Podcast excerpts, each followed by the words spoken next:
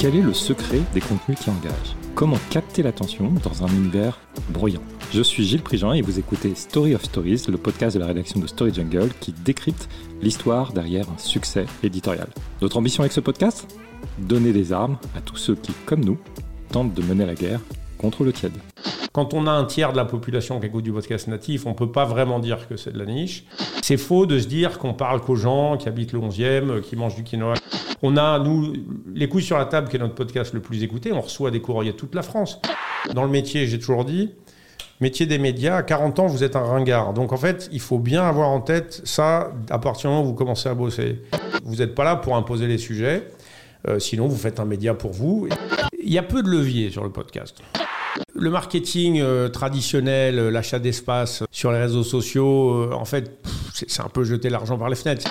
C'est difficile de fonder des médias. Bonjour Joël Renez. Bonjour. Bienvenue dans la jungle de Story Jungle. Alors, dans ce podcast, on décrypte l'histoire derrière un succès éditorial. Et le succès dont on va parler aujourd'hui, c'est celui de Binge Audio, le studio de podcast dont tu es président et cofondateur. Euh, et d'ailleurs, c'est peut-être le premier studio en France euh, pour les podcasts natifs Oui, on, enfin oui et non, parce qu'en fait, on peut... Euh, tout le monde va trouver à un moment donné quelqu'un qui était toujours là avant. Par exemple, Arte Radio est là depuis 20 ans et, c'est donc une maison de production de podcasts natifs, éditeur. il fait partie du service public. et puis, on, s'est monté à peu près au même moment que deux autres studios qui sont des compagnons de route et des concurrents euh, euh, tout à fait, euh, comment dirais-je Amicaux Amicaux, et en fait on, se mène une compétition acharnée, mais tout à fait fraternelle, ou sororale. C'est Nouvelles Écoutes, qui, mmh. qui a été fondée à peu près à la même période, et aussi...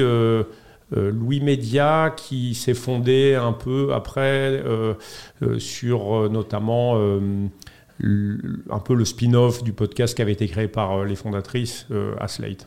À Binge Audio, vous éditez Le cœur sur la table de Victoire euh, Tu as Lyon, qui explore les nouvelles relations amoureuses, le Subcost, un sitcom audio, Après la pluie, un podcast de Judith Duportail qui parle de santé mentale, ou encore La dialectique du, du calbut sale, Euh, donc euh, proposé par Ovidi et qui vient juste d'être primé au, Paris euh, Podcast Festival. Oui, un bon podcast, c'est un bon titre. donc effectivement, c'est d'abord important. Évidemment, il faut que le contenu suive. Et par ailleurs, à Binge Audio, vous êtes désormais éditeur. Vous venez de sortir un livre, notamment euh, Wokistan. Bienvenue au Wokistan. Bienvenue au Wokistan, qui a un recueil d'une trentaine de, textes. Tout à fait. On a, on a une activité d'éditeur. on a vendu jusque-là un peu moins de 150 000 exemplaires de nos livres. Et on est devenu éditeur un peu par hasard, c'est que les, éditeurs classiques euh, refusaient de prendre les droits de nos livres. Alors on s'est dit qu'on allait les éditer nous-mêmes, et ça nous a réussi. Alors Joël, je te propose de parler de l'idée, de l'exécution, des chiffres du succès et de ta routine éditoriale. Ça te va? Tout à fait. Alors d'abord, on va commencer, on parlait du euh, Paris Podcast Festival. Je voulais citer juste une étude euh, commandée par le festival, euh, et réalisée par Avas et le CSA, qui nous dit que le nombre d'auditeurs de podcasts natifs en France stagne. On est passé de 33 à 32 Comment, comment veut le marché des podcasts? Alors, juste une précision, parce qu'on fait souvent la confusion, c'est l'Institut CSA. C'est pas le CSA qui est maintenant ARCOM. C'est-à-dire, c'est un institut de sondage. C'est pas le Conseil supérieur de l'audiovisuel, parce que des fois, on fait la confusion. Donc, c'est une étude qui est publiée annuellement, notamment à l'occasion du Paris Podcast Festival, qui est commanditée euh, par Avas. Cette année, on a pu constater que le nombre d'auditeurs qui écoutent du podcast natif était en stabilité, c'est-à-dire euh, c'est 32 euh, et l'an dernier 33%. C'est des gens qui écoutent du podcast natif. Donc cette proportion n'a pas augmenté. Par contre, on a des gens plus fidèles qui écoutent davantage d'épisodes. Nous, on le voit euh, parmi les membres du syndicat des producteurs indépendants. La plupart donc des des adhérents euh, et éditeurs ont augmenté leurs audiences entre septembre 21 et septembre 22 de 20 à 60% Donc euh, l'offre s'est enrichie et les gens qui sont là sont de plus en plus fidèles. Euh, on a eu cette année une stabilité en nouveaux auditeurs et ça, ça s'explique par deux facteurs. Le premier, c'est que on a eu les effets délétères des confinements successifs qui ont beaucoup freiné la hausse. Euh, notamment pour une raison simple, 20% des podcasts s'écoutent sur le trajet domicile-travail. Donc si vous n'allez pas travailler, bah, vous écoutez moins de podcasts, c'est vraiment mmh. basique.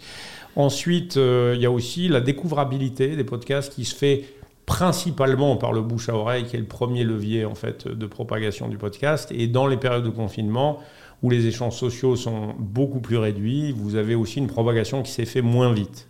Donc, du coup, tout ça amène en, ce moment un petit palier, mais euh, il y a toujours des investissements importants qui sont consentis de la part des éditeurs, de la part des plateformes. Spotify investit beaucoup d'argent chaque année en France et à l'étranger pour la production des contenus, mais c'est le cas aussi d'Amazon qui vient d'arriver en France, Storytel qui est un acteur euh, scandinave, c'est le cas euh, donc de d'autres euh, éditeurs et plateformes.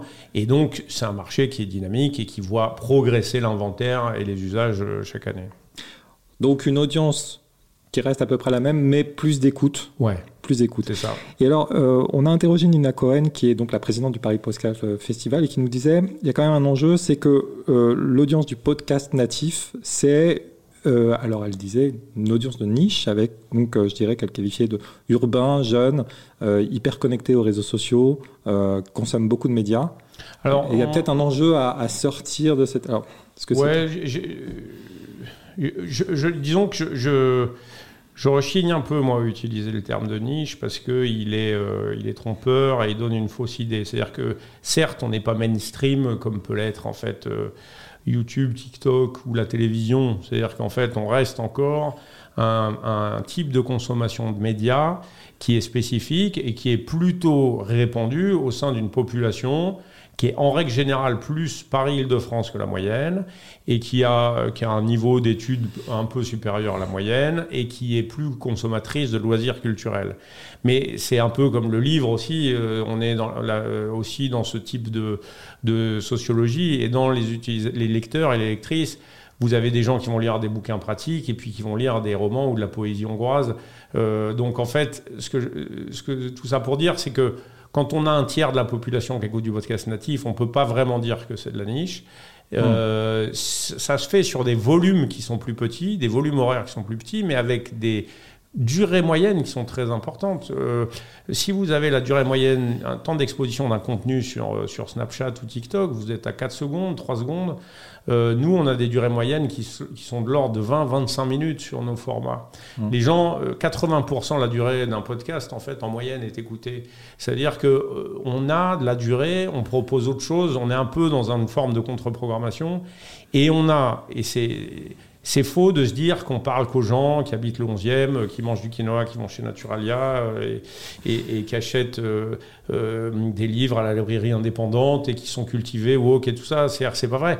On a, nous, Les couilles sur la table, qui est notre podcast le plus écouté, on reçoit des courriers de toute la France, de communautés de zadistes dans les Pyrénées, de, de profs, d'employés, de professions libérales indépendantes, de gens de 20, 30, 50 ans. Donc on se fait une mauvaise image du podcast. Non, il, pas est, forcément il est moins niche que, ce que, enfin, oui, une image déformée. oui, et, et, par ailleurs, on imagine que tous les gens sont des jeunes, etc. Alors c'est pas tout à fait vrai. C'est-à-dire l'âge moyen des auditeurs de podcast. On a fait des enquêtes nous à Binge Audio euh, déclaratives, plus sur plus de 2600 personnes effectivement, on a une surreprésentation de Paris-Île-de-France, mais Île-de-France, vous avez Paris-Centre, et puis euh, vous avez Moissy-Cramayel ou Noisiel. C'est large. Là-dedans, vous avez des, populations de tout type. Euh, et on a plutôt, nous, pour nous, en tout cas Binge Audio, parce que c'est notre euh, angle éditorial, on a une population avec un âge moyen de 30 ans. 80% des gens ont moins de 35 ans. Mais il y a aussi des gens plus âgés. Et par ailleurs, dans le contenu de podcast, vous avez le natif et le rattrapage, et dans le rattrapage, ou dans le natif aussi, vous avez des gens euh, plus âgés. Donc mmh. vous avez toutes les catégories de population, avec des proportions plus ou moins grandes. Et c'est euh, un format qui se répand, et qui se répand on va dire, à mesure que l'offre aussi augmente. Et euh, au départ, elle était principalement centrée autour des contenus de rattrapage. Il y a eu de l'offre native. Euh, je l'ai dit, les premiers, c'était Arte Radio. Il y a eu d'autres studios. Et maintenant, il y a une grosse dynamique qui se fait notamment autour des indépendants, des youtubeurs, mmh. des humoristes, etc. Avec euh, par exemple le, podcast de Lena Situation qui vient d'être lancé. Oui, produit par euh, Alors qui est produit par Spotify. Par Spotify. Euh, et effectivement, Binge Audio apporte son concours à cette production. mais c'est une production Spotify avec Lena Situation. Et effectivement, c'est par exemple intéressant. c'est une grosse production. C'est beaucoup d'épisodes, de, c'est capté, etc. Et ça vise aussi, quelque part, à convertir une population à écouter du podcast. Lena Situation, c'est c'est vraiment euh, aujourd'hui une des plus grosses youtubeuses de France euh, et donc elle a une communauté mmh. très fidèle et euh, quelque part elle est mainstream. C'est une personne qui a une notoriété qui est effectivement très importante. Donc le fait qu'aujourd'hui ces gens-là on les retrouve en podcast est quand même bon signe. Alors on va parler de l'idée. Donc, alors on va parler de l'idée. D'abord, peut-être euh, rappeler juste un, ton parcours brièvement. Hein. Tu as été donc euh, responsable du pôle Arte, euh, du pôle web d'Arte entre 2008 et 2011. C'est d'ailleurs euh, là que j'ai commencé à te suivre euh, parce que tu produisais des, des, euh, des web documentaires qui étaient vraiment très sympas hein, au sein d'Arte. brièvement directeur du Move et ensuite tu es passé entre 2011 et 2014 en fait directeur Nouveaux Médias de Radio France. ensuite tu as lancé Binge Audio avec un lancement fin 2016, c'est bien ça? C'est ça. À peu près. Qu'est-ce qui t'a donné envie de lancer un, un studio de podcast? Qu'est-ce qui rend le média audio différent euh, au bout de 10-15 ans dans les médias, j'avais l'envie d'arrêter de m'occuper de transition digitale pour être directement digital, quoi. pour être directement dans un média 100% numérique. Et donc, euh, bah, j'ai eu la chance, en fait, bon, je suis parti en bon terme de Radio France et j'avais l'envie d'entreprendre et de créer un média et de me consacrer à ça. Donc j'avais la capacité euh, de pouvoir amorcer quelque chose. Euh, et j'avais le choix, un média de presse écrite, bah, il y, a trois formes, hein, l'audio, la vidéo, l'écrit, en gros, mmh. hein, pour faire court. Euh, l'écrit euh, demande de, c'est un secteur concurrentiel dans lequel vous avez la vieille presse et la nouvelle, et puis ça demande d'investir beaucoup de compétences et de produire des contenus. Si vous êtes dans le news, euh, donc, euh, Mediapart, par exemple, qui fonctionne aujourd'hui, a levé 3 millions d'euros ou quelque chose comme ça. Donc, en fait, c'est. J'allais dire, en 2016, on était déjà après RE89, Mediapart. Enfin, il y avait déjà. Il y avait eu euh, beaucoup de choses qui avaient été faites et donc personne n'attendait personne. Quoi. Donc, je me suis dit, c'est une possibilité. Deuxièmement, la vidéo, on a un coût horaire qui est très élevé. J'adore, j'ai adoré le, temps qu'on a passé à Arte. À Radio France, on a aussi beaucoup produit de vidéos, que ce soit en radio filmée ou en captation de concerts, etc. À, Arte, j'avais monté une plateforme qui s'appelle aujourd'hui Arte Concert, qui s'appelait Arte Live Web à l'époque, de, captation de spectacles vivants, etc. J'adore travailler avec les producteurs, euh, j'adore le documentaire, euh, etc. Mais le coût horaire est important et euh, c'était ça, ça, ça c'était un peu en deçà des capacités d'amorçage que j'avais. Et donc il restait l'audio. aussi qui était dans une phase vraiment très primitive. Mmh. C'était un ou deux ans après le, le boom de céréales, notamment qui a été pris en 2013 à Doclab à ITFA Amsterdam où j'étais présent. Euh, et je m'étais dit, tiens, il y a un truc à faire. Et puis par ailleurs, à, Radio France, j'ai dirigé le Move la dernière année. J'étais de 2011 à 2014. Mmh. Et en fait, on avait un projet très numérique. Et on avait fait des petits formats. On avait investi une partie de, des moyens qu'on avait enlevé de l'antenne pour mettre directement en, podcast. Donc, ce qui était. Euh, un peu nouveau, puisque normalement, on podcastait les choses déjà passées à l'antenne. Et on avait travaillé autrement, on a dit, on va, on va mettre un petit budget, on avait mis 70 000 euros, avec un producteur qui était Thomas Garner, s'appelait la Webline, et on confiait des budgets de production, des on avait un petit budget de cachet, donc on, peut, on pouvait payer des auteurs avec ça, avec euh, aussi une, une, équipe au Move de, de techniciens réalisateurs qui était très polyvalente, qui n'est pas toujours le cas à Radio France, où les gens sont très dans des métiers très segmentés. Et euh, on produisait du doc, on produisait des formats un peu atypiques, on faisait des choses comme ça. Un peu sur le modèle de ce que tu faisais à Arte avant. Alors oui, euh, oui, oui, oui, un peu. Euh, mais effectivement, on s'était rendu compte qu'en directement en produisant du podcast, donc sans passer par la case antenne, eh ben, on avait des très bons taux de consommation. Ça veut dire qu'il y avait un public pour ça. On avait triplé les audiences du site web, on avait augmenté les audiences du podcast, etc. Donc j'avais quand même la conviction, en regardant aussi les chiffres, euh, pareil, de la radio, euh, qu'il y avait des courbes qui allaient se croiser. Parce qu'en fait, le problème de la radio principalement, c'est qu'elle vieillit. C'est un média de masse qui, a, qui est très résilient euh, sur les populations déjà à l'intérieur de, la radio. C'est-à-dire, mmh. moi, moi, je suis né en 72, entre 15 et 25 ans. en fait, quand, j'avais entre 15 et 25 ans, ma génération consommait la radio quotidiennement pour un, pourcentage de 70%. C'est des données qui sont faites tous les 10 ans par, le ministère de la Culture. Aujourd'hui, la génération en fait, de ma fille, c'est 35%. C'est-à-dire qu'en fait, mmh. il y a un trou d'air qui est colossal. Et, et, la radio ne recrute plus de nouveaux auditeurs. Et on le voyait déjà il y a 10 ans. Et on voyait que ça s'accélérait. Le temps moyen d'utilisation diminuait parce que la radio perdait son monopole sur l'information, mais sur la musique, beaucoup avec les plateformes. Donc, on avait, moi, j'avais fait le pari qu'il y aurait probablement un territoire d'opportunité à proposer des contenus audio dans un autre écosystème, euh, parce que les gens auraient besoin d'audio parlé à la demande, de la même manière qu'ils ont besoin de vidéo à la demande, euh, que ce soit sur Netflix ou sur YouTube ou sur Twitch. C'est-à-dire des mm. choses qui sont consommées de manière très différente, avec des formats très différents. Euh, et donc, voilà, il y allait avoir ce territoire et les conditions de produire des contenus. Ensuite, ça a été un chemin assez long pour qui n'est pas terminé encore, pour créer une économie autour de ça. C'est encore, encore autre chose. Alors on va, on, va y revenir, mais juste une question sur le projet Binge Audio.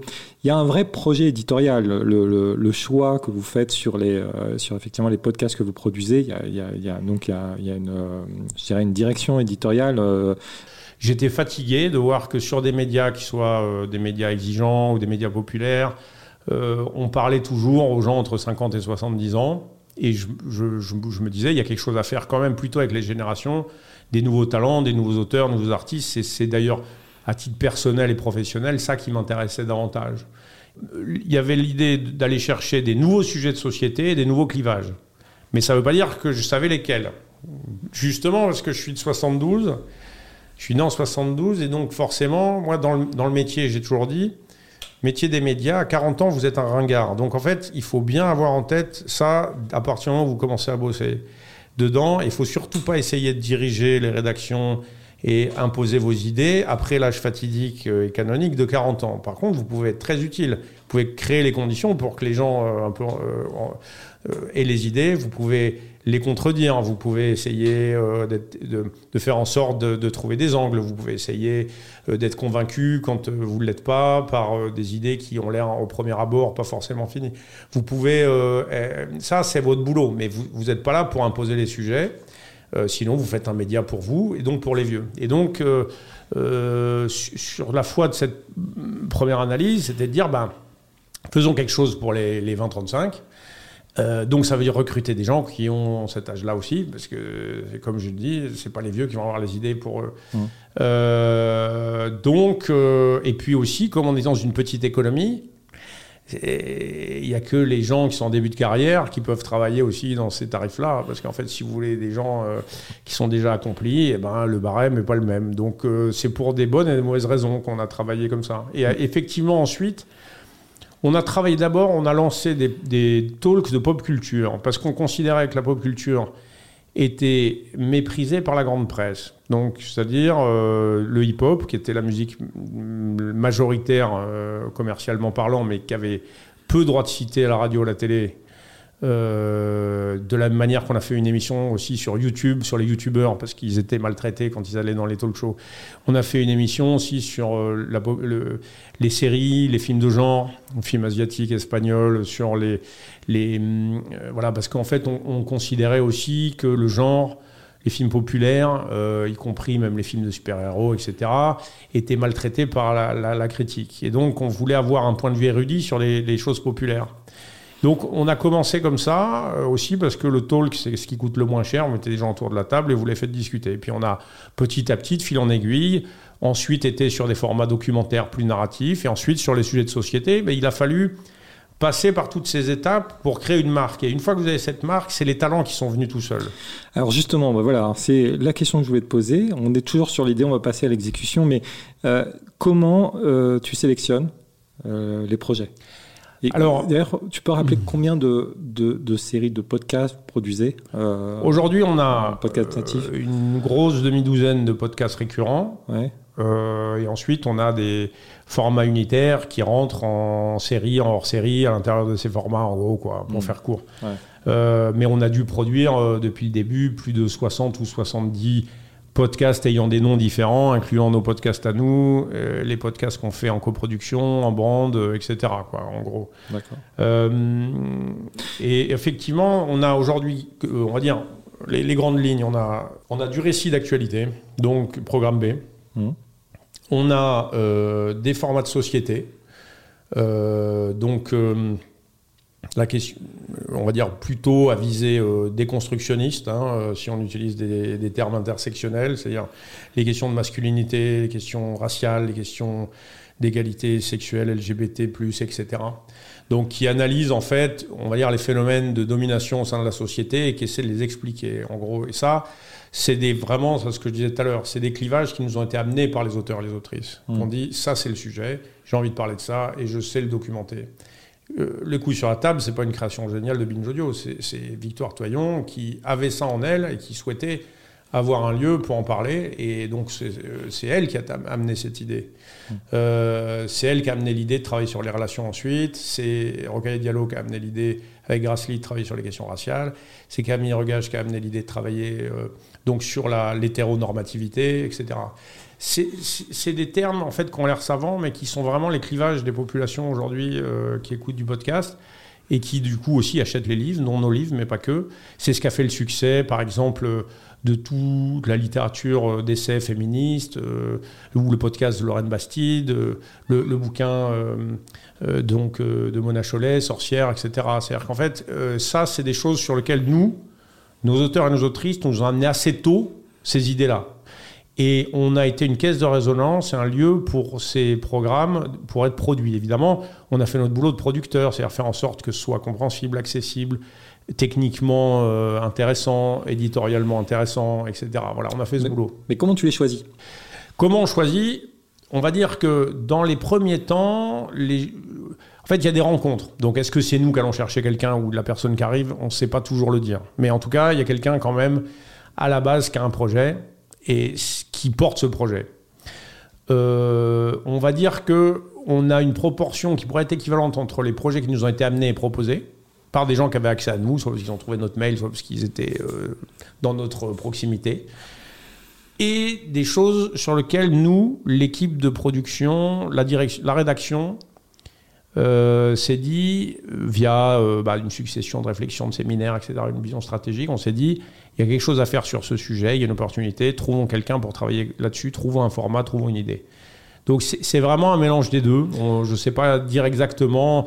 Il n'y a pas de recette miracle. Si on prend nos derniers podcasts. C'est un, long process, c'est pas une. Euh, vous n'avez pas un comité qui va sélectionner. Si, alors on a. Euh, en gros, l'éditorial, on est une petite maison. On a. Moi, je, dirige ce qu'on pourrait appeler les. Je suis directeur des programmes, donc je m'occupe du développement et on va dire du contenant. C'est-à-dire, euh, voilà le format, euh, etc. Et ensuite, on a une rédaction qui est dirigée par mon associé David Garzon, qui lui va s'occuper du contenu, qui en programme de quoi on parle, la forme, mm. euh, qui va travailler plus étroitement avec les auteurs et les autrices. Mm. En gros, euh, c'est les, deux personnes qui sont tout, le temps à la manœuvre, mais après, on va solliciter en interne l'équipe des productrices, les rédac chefs sont Victoire Toyon, Thomas Rozek, pour euh, avoir un point de vue sur tel ou tel format. Euh, et dans les, on lance peu de programmes, on en lance un par an, euh, des fois deux. Hmm. Donc, on travaille un peu de manière collective et collégiale. C'est on va, on va faire refaire, on va monter un groupe projet. Ce groupe projet va écouter, on va sélectionner les auteurs. Enfin, on va recueillir des points de vue, on va faire des pilotes. Voilà, ça se passe comme ça. Donc, c'est David et moi qui sommes un peu à la manœuvre. Euh, pour le suivi. Mais par contre, c'est mm. pas forcément euh, euh, à l'initiative et dans l'exécution finale. Et par ailleurs, je précise qu'on on a techniquement un comité éditorial qui se réunit tous les mois, dans lequel on a à voir les deux personnes que j'ai citées, les deux rédacteurs chefs, Victoire Toyon, Thomas Rozek. On va avoir la, responsable marketing, la responsable chargée de développement audiovisuel, et puis la directrice générale. Grosso modo, c'est un comité de 6-7 personnes où on, on va évaluer les programmes en cours, essayer de détecter les prochaines idées euh, et éventuellement faire un point sur des projets qui nous sont proposés. Mais on en reçoit deux trois par jour. Tous les projets passent pas en comité éditorial. C'est ce que j'allais dire. C'est vous recevez beaucoup beaucoup de propositions. Il y a beaucoup de gens qui veulent lancer leur podcast et qui cherchent euh, effectivement à être on, peut pas répondre à être produit. tous les projets. En fait, on... c'est arrivé que par mail arrivent des projets qu'on a produits. Par exemple, euh, Sarah Vildeuil, euh, on a fait un, un programme documentaire qui s'appelle L'enfant déraciné sur les, les, enfants de la Creuse qui avaient été déportés par le gouvernement français pendant les années 60, 70, 80. elle nous a envoyé un mail elle dit Je pars à la réunion dans 10 jours avec mon témoin, qu'est-ce qu'on fait? On a regardé, on lui dit Tiens, ben, prends un billet d'avion, euh, on t'envoie un, micro, fais-le. quoi. Et puis on a produit euh, cette série. C'est rare. Hmm. C'est rare parce que. Euh, c'est rare. D'habitude, c'est plutôt nous quand on cherchait, ou alors des auteurs qui nous amènent des projets qu'on va essayer de monter comme des projets dans, dans l'audiovisuel. Alors justement, Joël, je te propose de passer à l'exécution. donc, quelle est l'équipe type qui va travailler sur un podcast? Donc vous avez, euh, voilà, vous, avez décidé de lancer une, nouvelle série. Euh, alors j'imagine ça va changer de podcast en podcast, mais, mais quand même, quel est le... Bah, ça va être l'équipe la plus... Par exemple, quand on a lancé euh, le Sobcast, qui est notre fiction, donc on n'avait jamais fait vraiment de fiction sur ce format, il y avait d'abord une difficulté qui était, on souhaitait lancer un format dans le, notre offre payante. Alors on a d'abord monté un groupe projet sur l'offre payante. Vous avez la responsable du brand content, la directrice des, contenus de marque. Vous avez la responsable marketing. Vous avez la directrice générale, le directeur de la rédaction, moi-même, qui dirige les programmes. Euh, plus c'est un projet que vous allez, vous allez, proposer en fait au Non, c'est d'abord. C'était un brief entrant. Non, non, c'était la volonté interne de dire il faut qu'on modifie notre offre payante, dans lequel on avait un podcast payant qui s'appelait La Dose. Il faut le faire évoluer et il faut rajouter, il faut, faut essayer de faire évoluer l'offre. C'est un groupe projet qu'on monte avec les personnes que j'ai citées, parce, qu'ils ont des qualités qui vont être utiles à ce groupe. Et ensuite, on travaille, on cherche des options, on cherche des idées, euh, on cherche des auteurs, on fait écrire des scripts, euh, on fait des réunions, des mini-séminaires, on dit ça c'est une bonne idée, oui, non. On essaie de. On se revoit toutes les semaines, mais ça a duré, c'est un groupe projet qui a dû mettre 6-8 mois, hein, celui-là. Et enfin, on propose des choses, et à un moment donné est venue l'idée. Euh, qui était une vieille idée, moi, que j'avais de, faire une série récurrente, euh, quotidienne, euh, avec des petits épisodes tous les jours, qui, un peu sur un modèle euh, Plus belle la vie, mais en audio. Quoi. Et donc là, on se dit, bah, qui, pourrait le faire? On, on prend contact avec un auteur, qui est Thomas Caden, dont on sait qu'il sait faire ça. Parce que toute l'année, on fait de la veille, on regarde qu'est-ce qui se passe, qui fait quoi, et voilà. Et ensuite, on lui parle. Ensuite, euh, il fait une petite Bible. Ensuite, on regarde. Ensuite, on fait un pilote, etc. Enfin, ça avance comme ça. Ensuite, on fait le format. Ensuite, il y a voilà, tout, tout, le boulot autour de la création graphique, le design, la création sonore. Enfin, donc, c'est l'ensemble. C'est un projet qui a été mené par une productrice et par la responsable des contenus de marque, mais euh, en plus de son métier de base. Si on parle de hum, Après la pluie, mmh. plutôt un projet qui a été mené par la rédaction et qui a sollicité ensuite deux productrices en interne, et puis une autrice qui travaille avec nous, qui est Julie Duportail, ensuite des, des, auteurs et des autrices pigistes.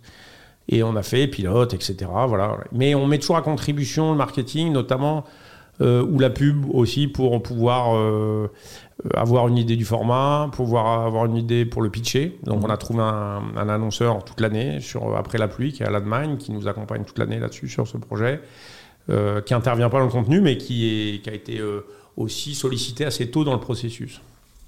Donc c'est une petite dizaine de personnes au total qui vont être impliquées Non, pas chaque fois. Euh, en fait, ça change en fonction des. Là, après la pluie, euh, le dernier podcast sur la santé mentale, c'est en gros 2-3 personnes. D'accord. Euh, le Sobcast, qui est un gros projet, c'est 6 personnes, mais opérationnellement suivi, c'est 2.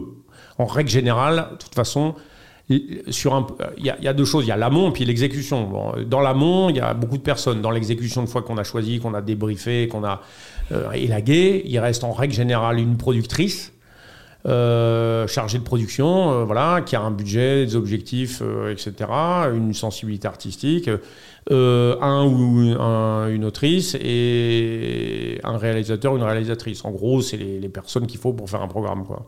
Alors, la phase de lancement, elle est critique. Vous avez, vous allez lancer les ex de François. C'est ça. Bah, euh, C'est une série documentaire en six épisodes de Judith Duportail qui est en hors série dans notre, marque de podcast Le cœur sur la table. C'est un hors série de, euh, du cœur sur la table avec euh, l'idée de faire donc une soirée de lancement. Alors, il y a plusieurs phases dans les lancements. Alors d'abord, préalablement à la, donc une fois qu'on a fait travailler les gens, préalablement au lancement, il y a une, il y a une phase quand même de consultation en interne collective. On a quand même une culture de l'écoute collective. En fait, on fait des séances d'écoute en interne. Il peut y avoir ou pas l'auteur ou l'autrice. Et on fait donc ensemble, on se met dans le studio, dépend qui est notre plus gros studio, et on, se met à 15, on s'assoit par terre, on écoute. Et des fois, s'il y a une heure d'écoute, on écoute une heure. Et ensuite, on débriefe ensemble. On fait des retours, euh, et ça permet des fois.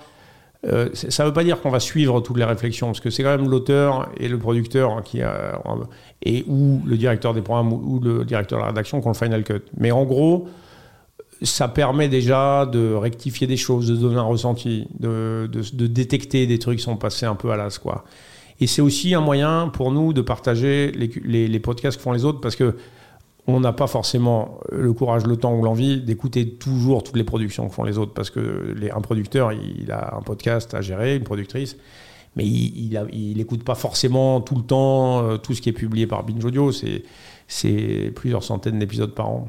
Hmm. Donc c'est aussi un moyen de partager ça. Une fois que ensuite qu'on a prévu le lancement, etc., on a deux moyens pour lancer. Alors il y a la séance d'écoute, c'est aussi un moyen d'organiser petite réception collective aussi autour de, de l'œuvre, quoi, qu'on n'a pas souvent le loisir d'avoir dans nos métiers où quand le programme est envoyé, bah, les gens y écoutent tout seuls et puis on les voit jamais. C'est un moyen de partager aussi avec le public. Et euh, là, par exemple, on fait euh, deux séances d'écoute collective, euh, une sur les ex de François, une autre aussi demain soir, euh, enfin bah, une autre, euh, parce que je sais pas quand c'est diffusé, mais donc on en fait une autre en novembre. Euh, mi-novembre. Voilà, on, on en à, à, la Bourse de Commerce, qui est un podcast qu'on fait pour Bourse du Commerce Collection Pinot. Donc on met les gens dans un endroit, on écoute ensemble, on boit un coup. Et, et aussi on utilise beaucoup nos autopromos, nos espaces pubs, pré-roll, mid-roll pour faire la promo de nos propres podcasts, pour la découvrabilité. Et après, des relations presse, euh, des, des, questions-réponses avec, les, euh, avec les auteurs, avec l'auteur et... Non, euh, pré-roll, mid-roll, c'est des spots en disant, bah, euh, voilà, écoutez ce programme. Et après, dans la, soirée... Je pense aux soirées, ouais. Ah oui, oui, il y a l'auteur qui est là, puis ensuite, il, ouais, il y a les QNR, ouais, tout à fait. Ok, donc il y a cette phase de lancement qui est critique. ça prend, ça prend pas. Comment on développe l'audience? Eh ben, avec... alors, c'est... Il y a peu de leviers sur le podcast. Il y a peu de leviers. Euh, c'est vraiment, euh, si, si quelqu'un a la réponse euh, parmi les auditeurs, il peut nous l'envoyer, on va l'embaucher. Mais parce que, en fait, il n'y a pas beaucoup de leviers. Parce qu'en fait, le, le marketing traditionnel, l'achat d'espace sur les réseaux sociaux, en fait, c'est un peu jeter l'argent par les fenêtres. Vous pouvez entre... Ça marche pas. Ben, ça marche, mais ça coûte cher par rapport à nos moyens. Et donc on s'en sert nos réseaux sociaux pour entretenir notre communauté, pour parler aux gens qui nous connaissent déjà, en gros. Voilà. Mais c'est pas là où on va aller chercher des nouveaux auditeurs. D'accord. Donc, c'est des. Notamment Instagram, qui est la grosse communauté des podcasteurs, quoi, aujourd'hui. Euh, Donc, tu, peux, tu fais pas de paye, tu fais essentiellement de l'organique sur Instagram? Oui. Euh, après, on fait pas de paye dans ce moment parce que. Euh, suite à une tentative de phishing, on a perdu nos, nos accès à tous nos comptes Facebook et que Facebook est incapable de nous les rendre, ça fait quand même 4 mois. Donc en fait, on fait des économies euh, malgré tout, mais bon, euh, du coup, on arrive à publier via Instagram et des, des multiples reposts, mais euh, c'est une situation un peu ubuesque. On fait un peu de paid quand on avait notre compte, on faisait 500 balles par mois pour aller essayer de forcer un peu la diff sur nos communautés, quoi, en mmh. gros. Mais en fait, pour moi euh, Facebook, euh, euh, ce système de paid, et, en fait, c'est largement surévalué par rapport à l'impact que ça a, parce que la transformation derrière en écoute, elle est très complexe. Donc, on s'en sert plutôt pour promouvoir nos événements et pour, pour donner nos actualités à nos communautés. Hmm. En, faisant le pari qu'ils vont nous trouver sur Insta, qu'ils vont s'abonner. Mais en fait, c'est pas là où vous allez transformer des gens en, en auditeurs. C'est pas là. C'est à 99%, c'est le bouche à oreille.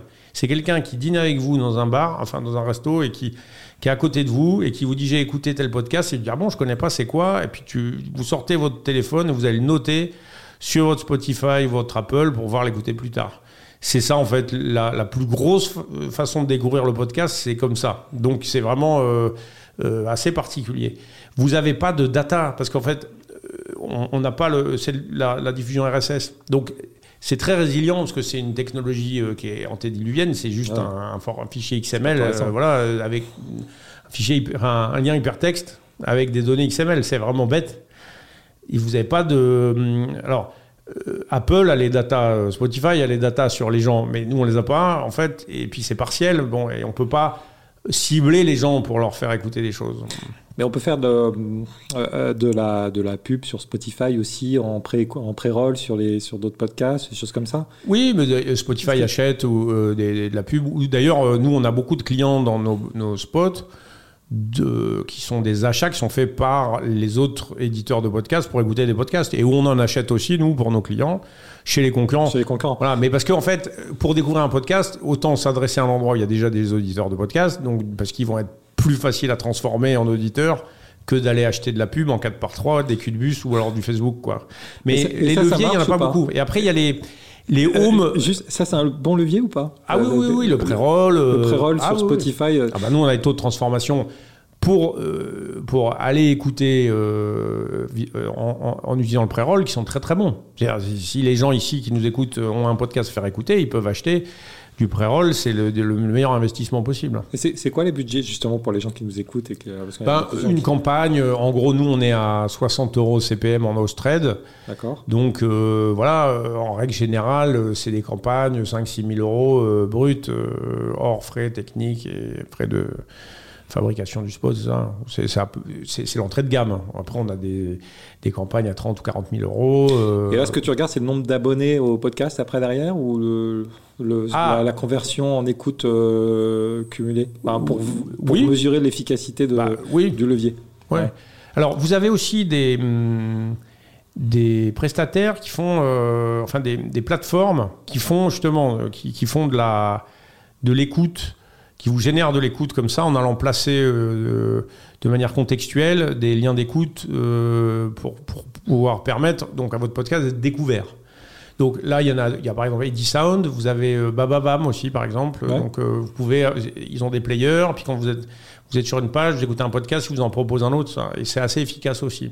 C'est des moyens qui sont récents, hein, c'est des technologies récentes, il y a, il y a vraiment des, des, investissements qui sont faits là-dedans, mais ce que je veux dire, c'est que vous n'avez pas les outils que vous avez euh, en vidéo, vous n'avez pas les outils que vous avez en e-commerce euh, pour transformer les gens.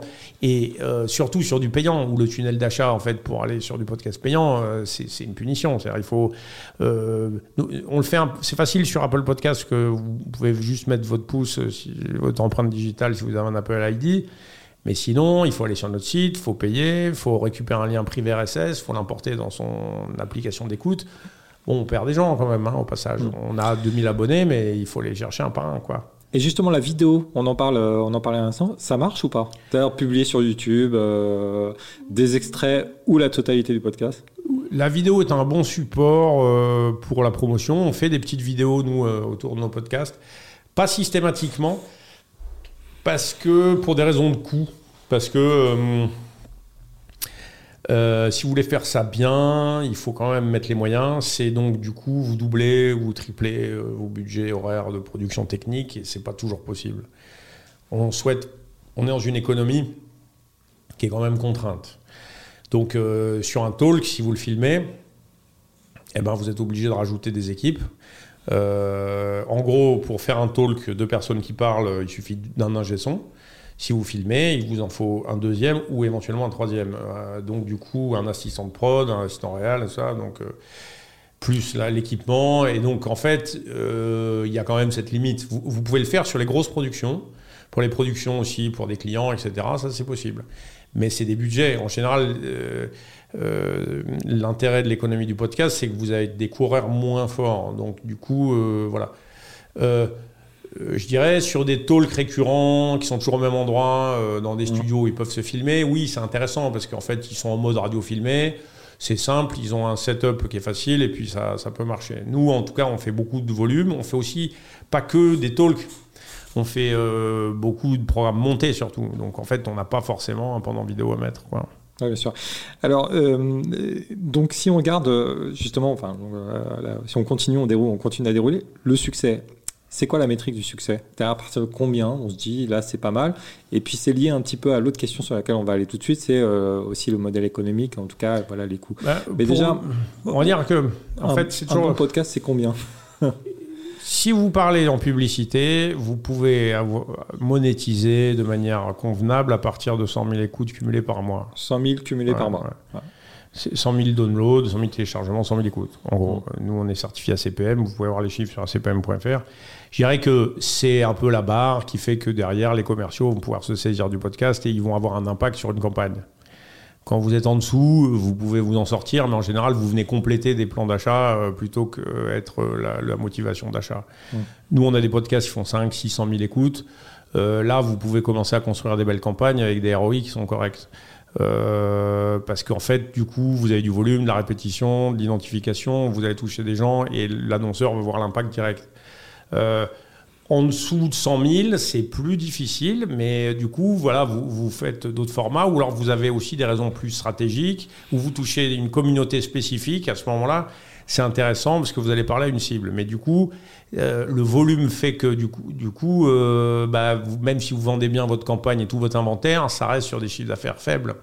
Donc, on va dire que pour un éditeur comme nous, avec 18 personnes, je dirais que L'objectif, c'est de dépasser ces 100 000. En dessous, euh, la question, en fait, euh, euh, de, la rentabilité, même si nos podcasts ne sont pas analysés indépendamment que comme des centres de profit, il y a aussi des raisons stratégiques, et on, monétise l'ensemble de notre image de marque, que ce soit en production pour des tiers, en événements, en édition, etc. Par exemple, un programme comme La Dose, payant, n'était euh, pas forcément à l'équilibre sur sa partie payante, mais néanmoins, euh, derrière, avec le, pendant euh, du volet édition, en fait, il est intéressant parce qu'on peut du coup monétiser le livre qui est tiré du podcast. Et par ailleurs, c'est un investissement stratégique vers le payant. Mmh.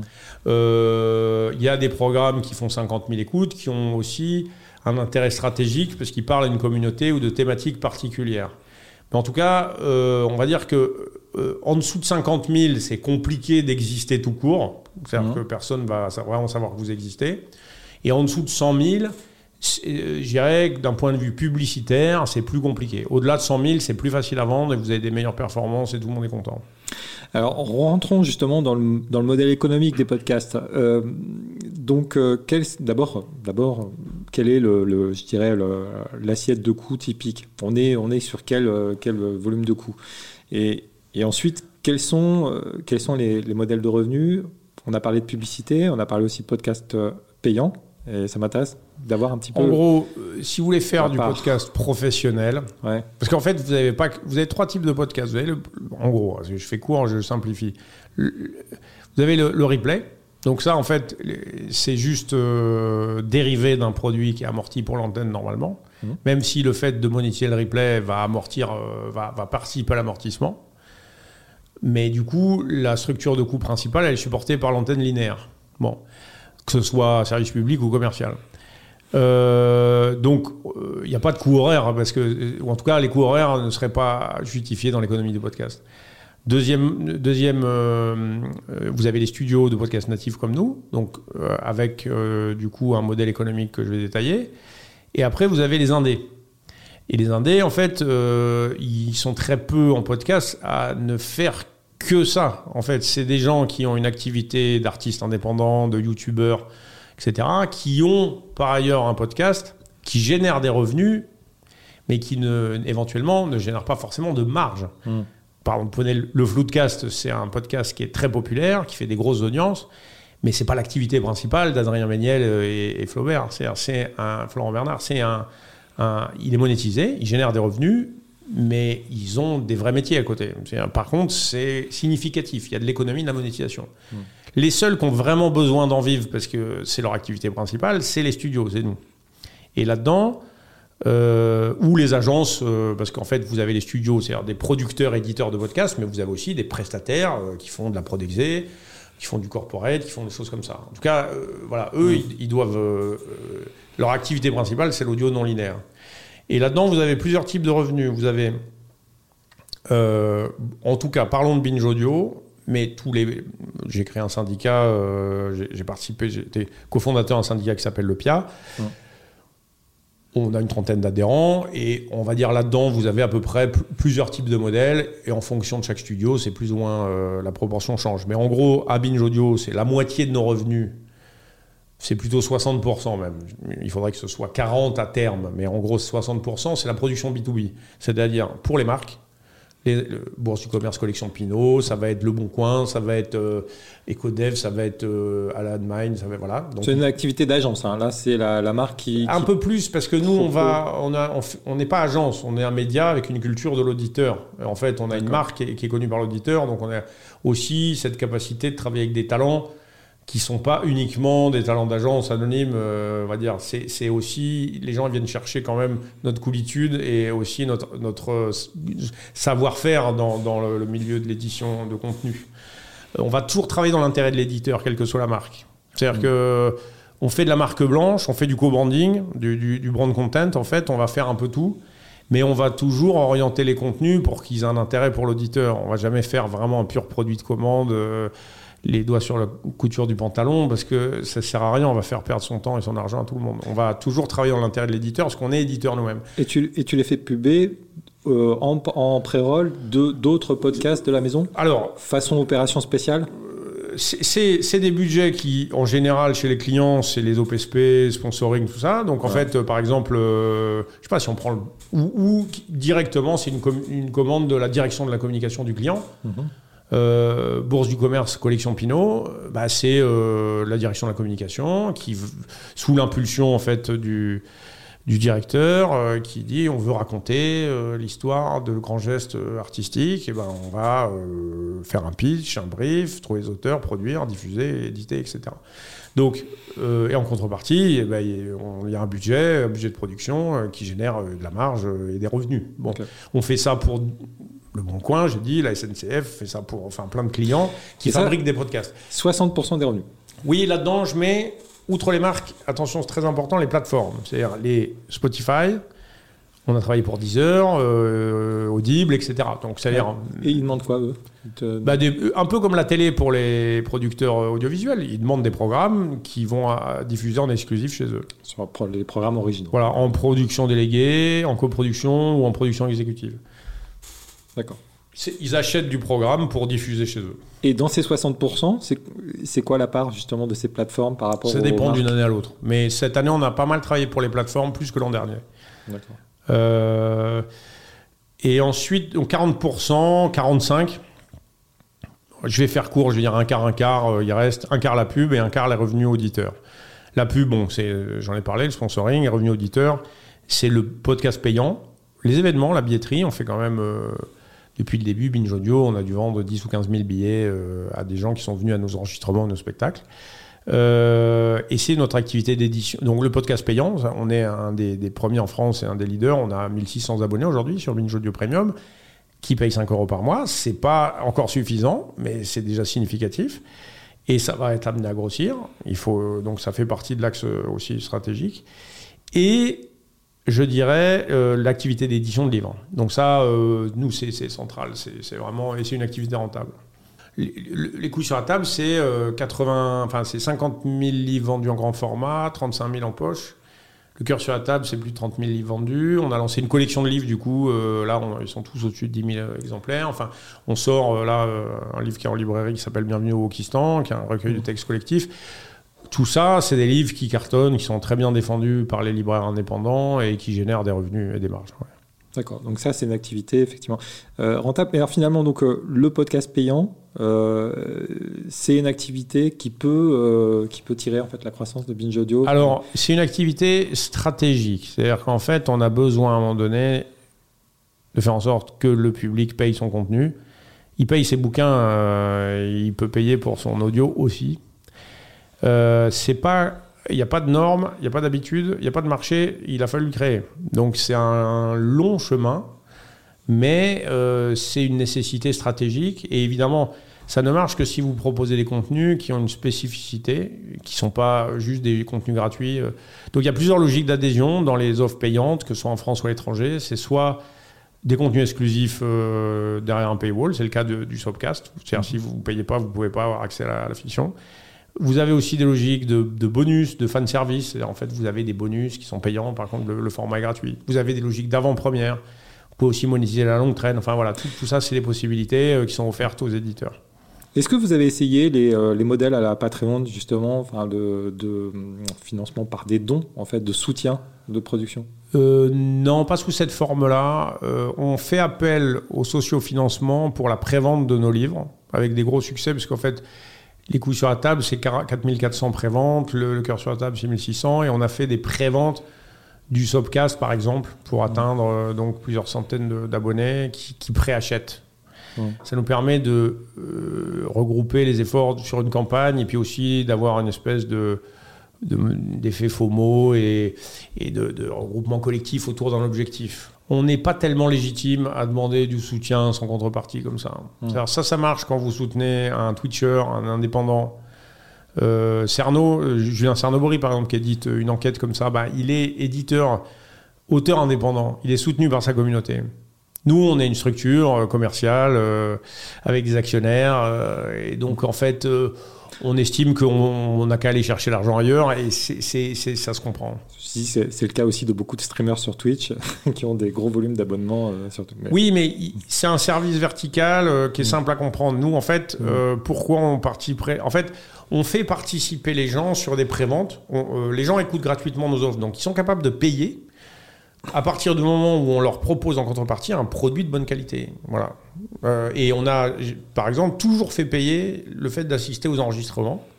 On considère que c'est un service qu'on rend, euh, c'est un service, euh, voilà. Donc, le seul truc qui est gratuit, c'est les rencontres en librairie. Mais tout le reste est payant et c'est vraiment un principe. C'est important aussi. Les gens, ils payent une pinte à 5 euros, ils peuvent payer une heure et demie à passer à écouter un podcast en public, quoi, et se rencontrer. Alors on va, on va passer aux chiffres, euh, mais avant ça quand même une question encore sur le financement, une dernière. Euh, tu évoquais le fait que euh, tu as donc confondé avec d'autres, hein, donc le syndicat PIA, et ouais. publié une tribune dans le Monde en juillet, demandant en fait allez, pour faire simple, la création un peu d'un CNC euh, audio, c'est un peu ça l'idée, en tout cas un, soutien, euh, un soutien public à la création du audio. En fait. en fait, le podcast, c'est la seule industrie culturelle qui bénéficie pas d'aide. Et aujourd'hui, si on parle des coûts, en gros, le coût horaire d'un podcast documentaire, c'est aux alentours de 20 000 euros, 20 000 euros de l'heure. Euh, vous pouvez faire des choses à 10 000 euros de l'heure dans, dans, le talk, par exemple, mais c'est compliqué de descendre en dessous quand vous produisez de manière professionnelle en payant l'ensemble des intervenants et le plateau technique. Euh, donc, euh, 20 000 euros de l'heure en documentaire ou en reportage, et en fiction, vous êtes plutôt à 40 000 ou 50 000. Donc ça, aujourd'hui, c'est financé à 100% par les éditeurs et producteurs sur leurs ressources propres, leur capacité de lever des fonds et leur performance commerciale. Et là, il y a une forme d'inéquité avec le secteur de la production audiovisuelle, cinéma ou télévision, mais même d'autres secteurs culturels comme l'édition, la musique, qui ont tous des systèmes d'aide, de, soutien d'une manière ou d'une autre.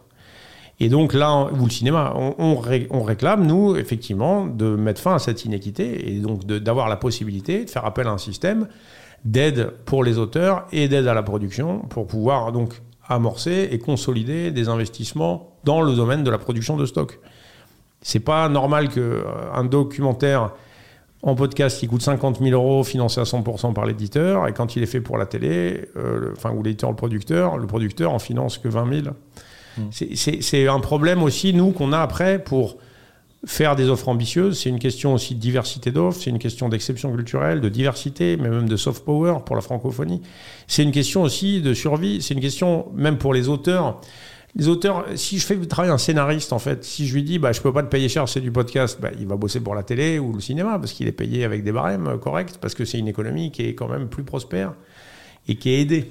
Et vous avez des aides au développement. Euh, aujourd'hui, même les YouTubeurs, quand vous avez plus de 50 000 abonnés sur votre chaîne YouTube, vous pouvez prétendre à déposer un dossier pour des projets de, euh, donc, euh, de stock.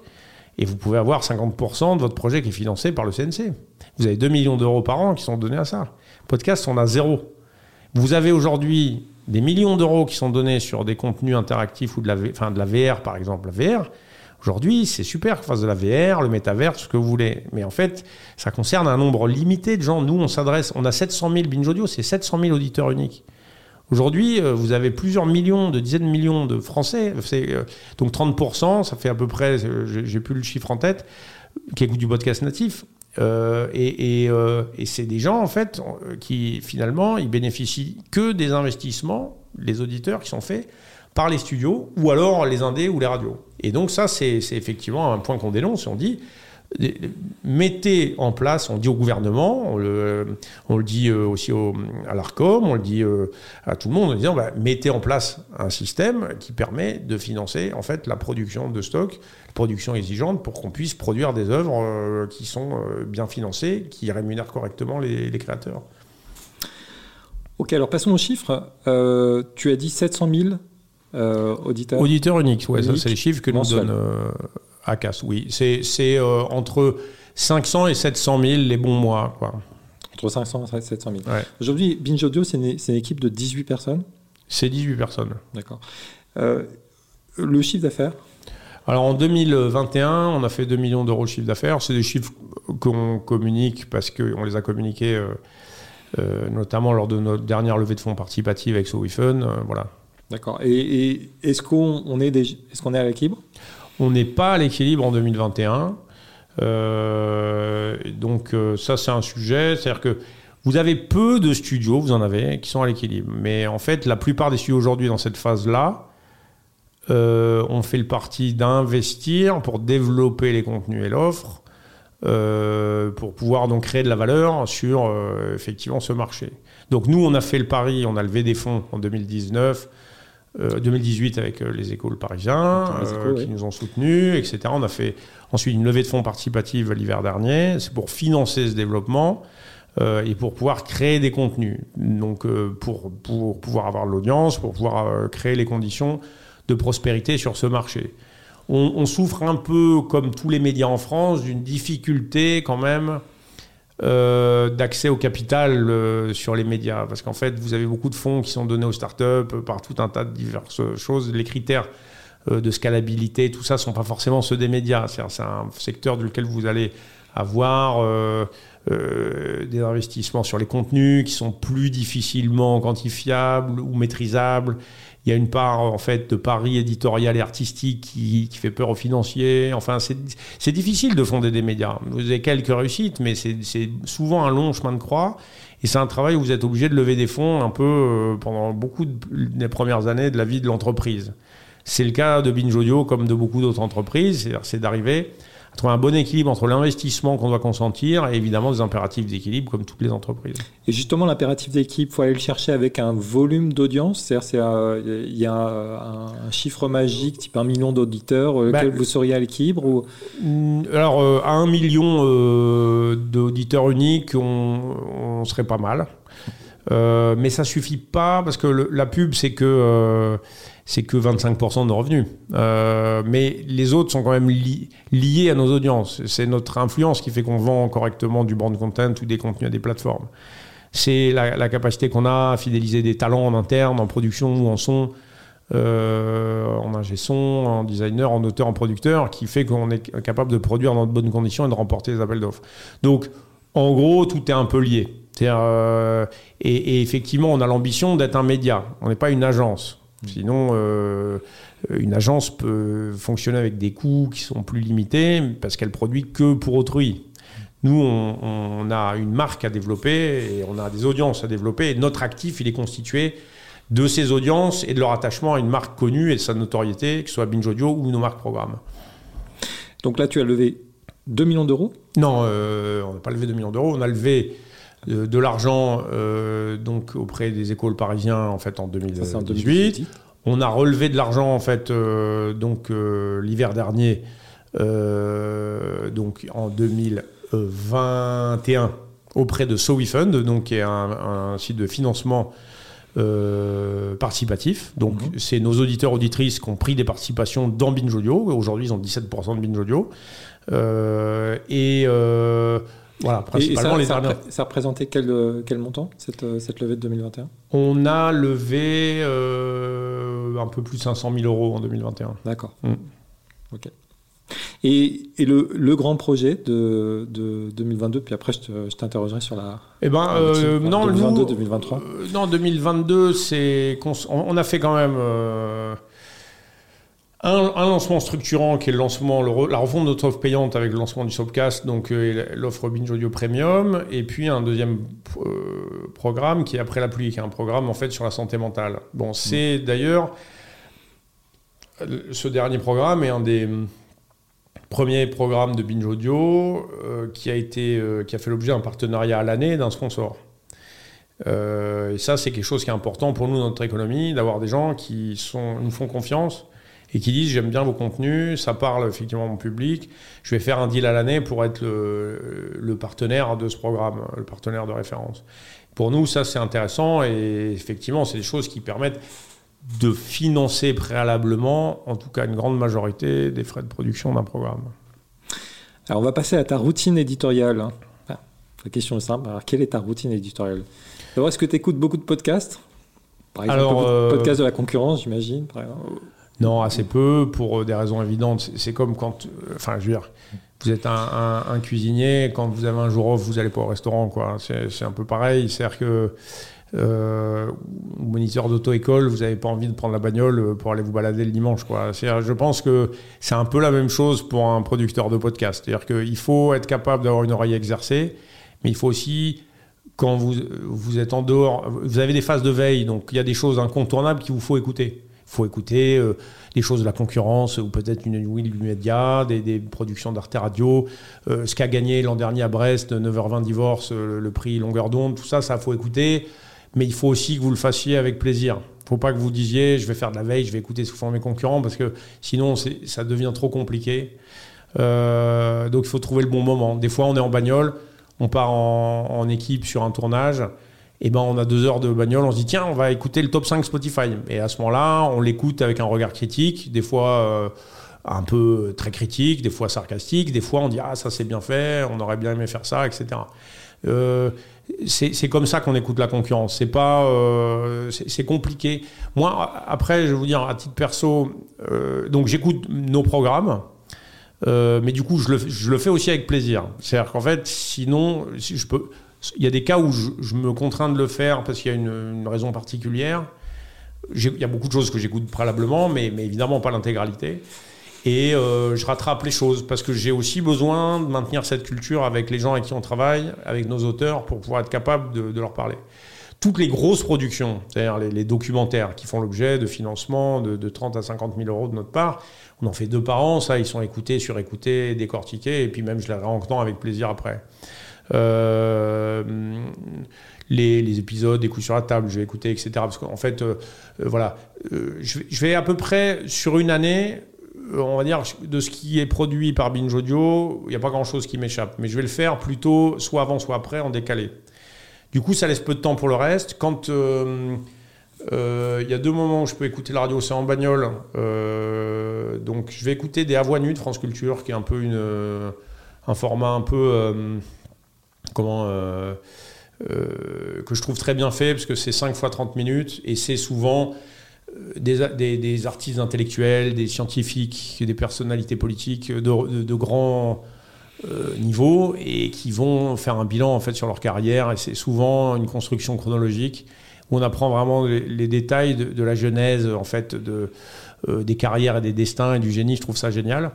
Euh, ça peut être décevant aussi, des fois, euh, quand euh, l'invité n'est pas toujours bon client ou que l'intervieweur va, va, intervenir à contre-temps. Ça peut arriver. Bon, mais sinon, en règle générale, c'est une émission qui est bien faite. Et des fois, même sur des gens incongrus, j'ai écouté celui de Jean-Louis Debré ou de Giroud, c'est passionnant, c'est génial. Mm. On va passer deux heures et demie avec quelqu'un et c'est pas souvent qu'on a l'occasion de passer autant de temps.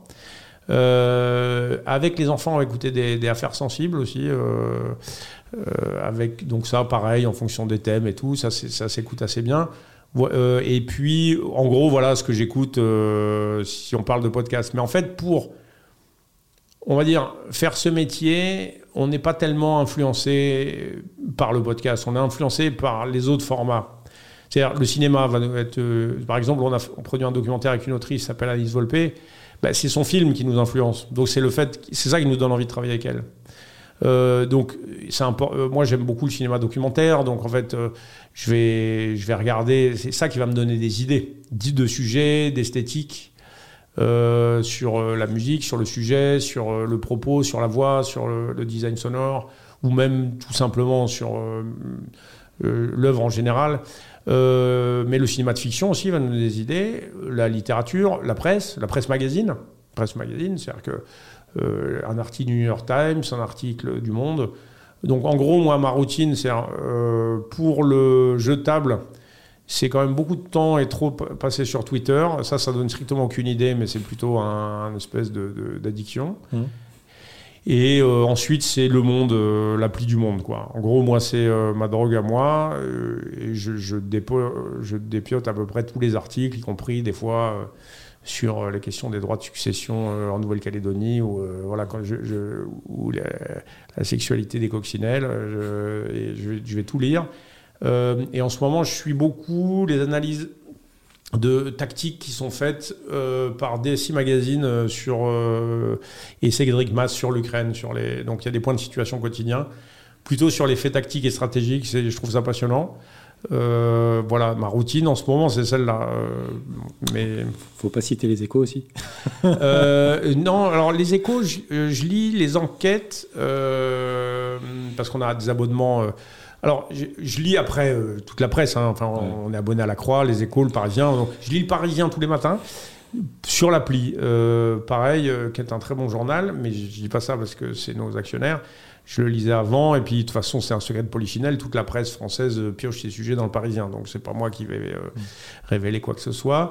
Euh, les échos, ils ont des super sujets, et notamment, ils ont fait un, très bon podcast qui s'appelle La Story, donc qu'on a conçu, puisqu'en fait, on a travaillé avec les échos et le Parisien pour la conception de leur format podcast. La Story, c'est une réussite colossale, c'est dans les dix premières écoutes de podcast en France. Et euh, donc ça, j'écoute comme code source. Et la story, ce qui est pas mal, c'est qu'ils sont capables de faire du narratif avec, voilà, avec des sujets économiques, c'est-à-dire euh, les, euh, des, questions sur l'aéronautique, des questions sur euh, voilà des, des questions d'enjeux stratégiques, euh, dirais sur des métaux rares, sur des mm. histoires de taux d'intérêt. Et en fait, ça c'est passionnant, ça c'est clair. Non, routine ensuite. En fait, ce qu'il faut, c'est toujours pareil, c'est c'est lire. Donc c'est donc ça, c'est la routine des vacances, c'est de lire de la littérature parce que j'ai pas assez le temps le reste de l'année. Euh, euh, et, et, effectivement, le, reste de l'année, je lis beaucoup, beaucoup de presse et presse magazine. après, on va citer les évidences. Enfin, je veux dire, euh, je lis à peu près un, Society sur deux. je dis ça parce que c'est pas systématique, contrairement à beaucoup de gens qui travaillent à Binge.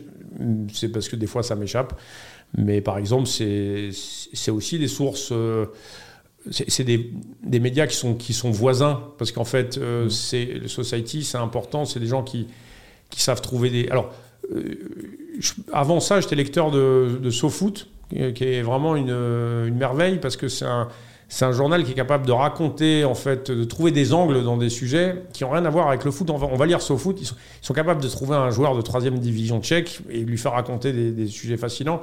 Euh, ça, ça va faire plaisir à notre rédacteur en chef, euh, qui est euh, l'ancien rédacteur en chef ah.